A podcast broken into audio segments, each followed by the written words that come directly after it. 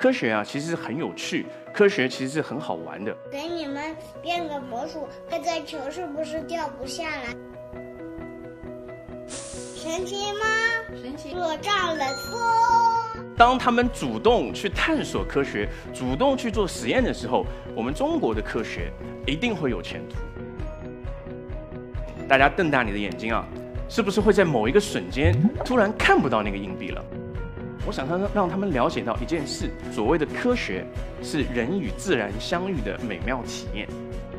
一、二、三，让它不仅仅停留在“哇”的这个阶段，我们需要让它在“哇”的那个阶段之后，还要去好奇，还要去思考，让更多的小朋友越来越喜欢科学。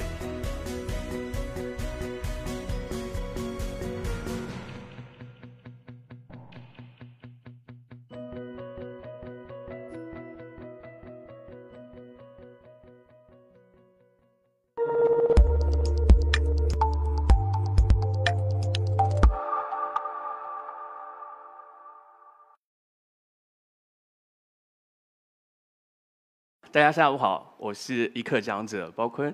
我今天想跟大家分享的是，怎么让科学变得有趣味，怎么让小朋友喜欢上科学。我是一个物理博士，虽然我读到了物理博士，可是我的第一份工作啊，其实是做咨询的。一个非常偶然的机会，我被派回国做一个项目。我在这个项目里面认识了当时东方卫视的一个导演。这个导演呢，他想做一个科普类的节目。这个节目啊很有意思，他呢就是用这个实验。去检验我们在电视剧里面啊，通常看到的一些很荒谬的桥段，是真的呢，还是编剧拍脑袋想出来的？大家知道，通常在这个医疗剧里面都会有一个桥段，就是某个人突然大动脉破裂了，然后那个血像喷泉一样喷出来，甚至喷到那个天花板上面都是。这个血真的可以喷到天花板上面吗？所以呢，我们就设计了一个实验去验证一下。我们当时做了几十次的测试。测试的结果惊讶到我们自己都不敢相信。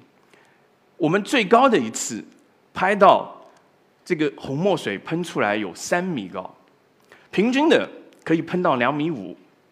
我们当时就在想，是不是我们实验里面有一些假设条件，或者说我们有一些环境因素没有考虑到，是不是有错误？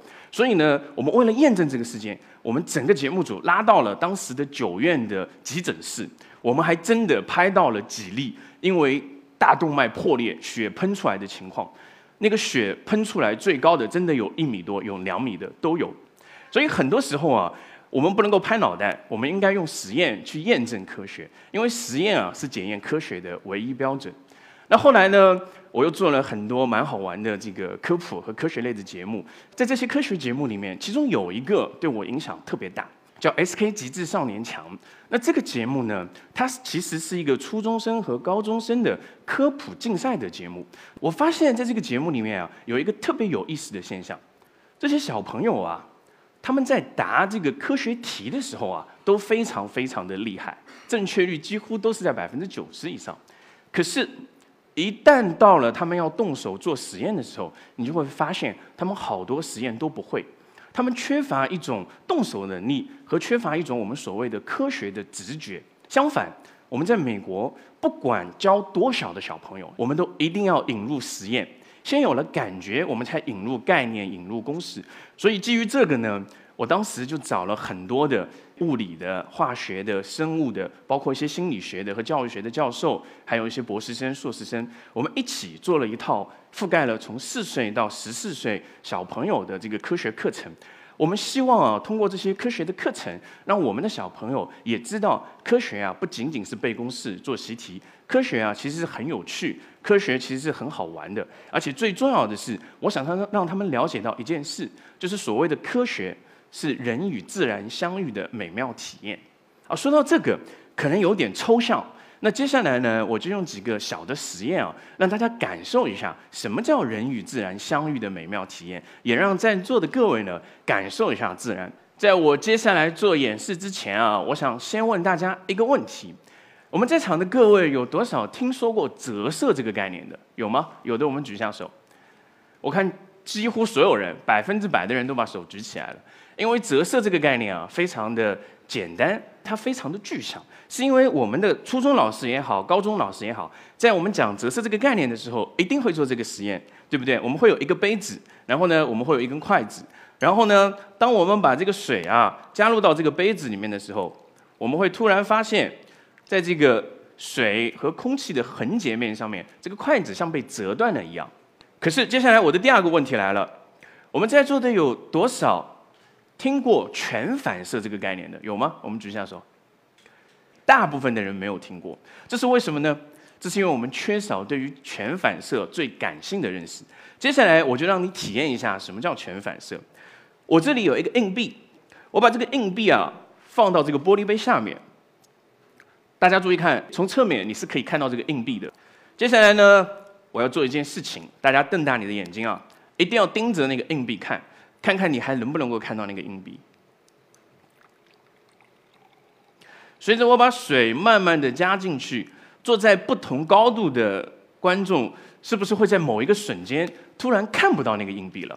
这个其实就是光的全反射，是因为硬币反射出来的光线在某个特定的角度被完全封锁在了水里面。当硬币反射的光线不能够折射到空气中的时候，我们视觉上面就看不到它了。我并没有像这个刘谦一样见证奇迹把它变走，我只是用了一点点这个科学的技巧，在视觉上面欺骗了大家。我觉得大家听了我讲了两个小时，验，可能还没有太感受到什么叫做与自然相遇。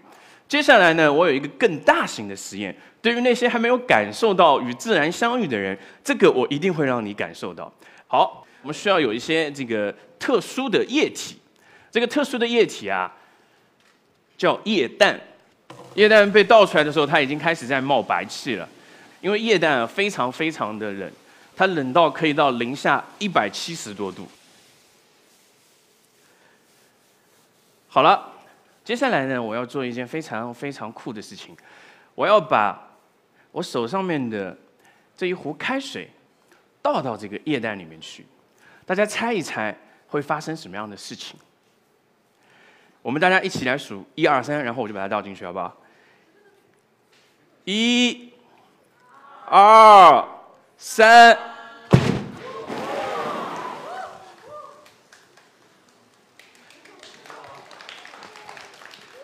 我不知道大家有没有跟自然相遇，反正我是跟这个水相遇了，然后我也跟这个冷气相遇了。那为什么？当我把这个开水倒到液氮里面的时候，我们会有一个像原子弹爆炸一样的蘑菇云升起来呢。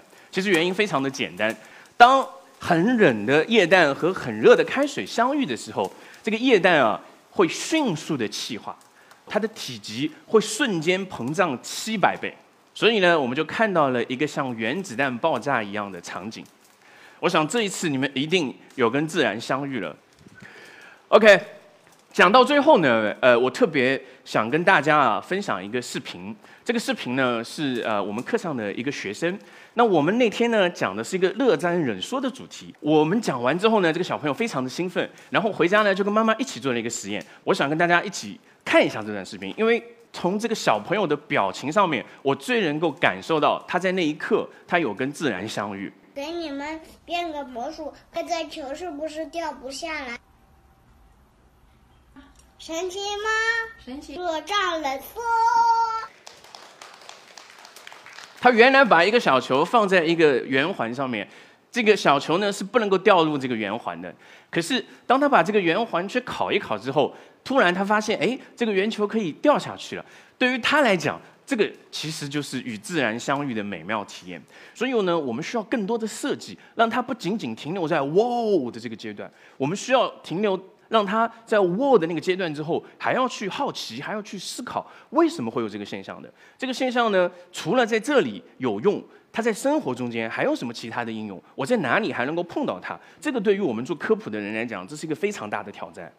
我始终相信啊，当我们把科学变得有趣味，当我们让更多的小朋友越来越喜欢科学，当他们主动去探索科学，主动去做实验的时候，我们中国的科学。一定会有前途，我们中国的诺贝尔奖一定会越来越多，我们中国的科技力量一定会越来越强。谢谢大家，我今天讲到这里。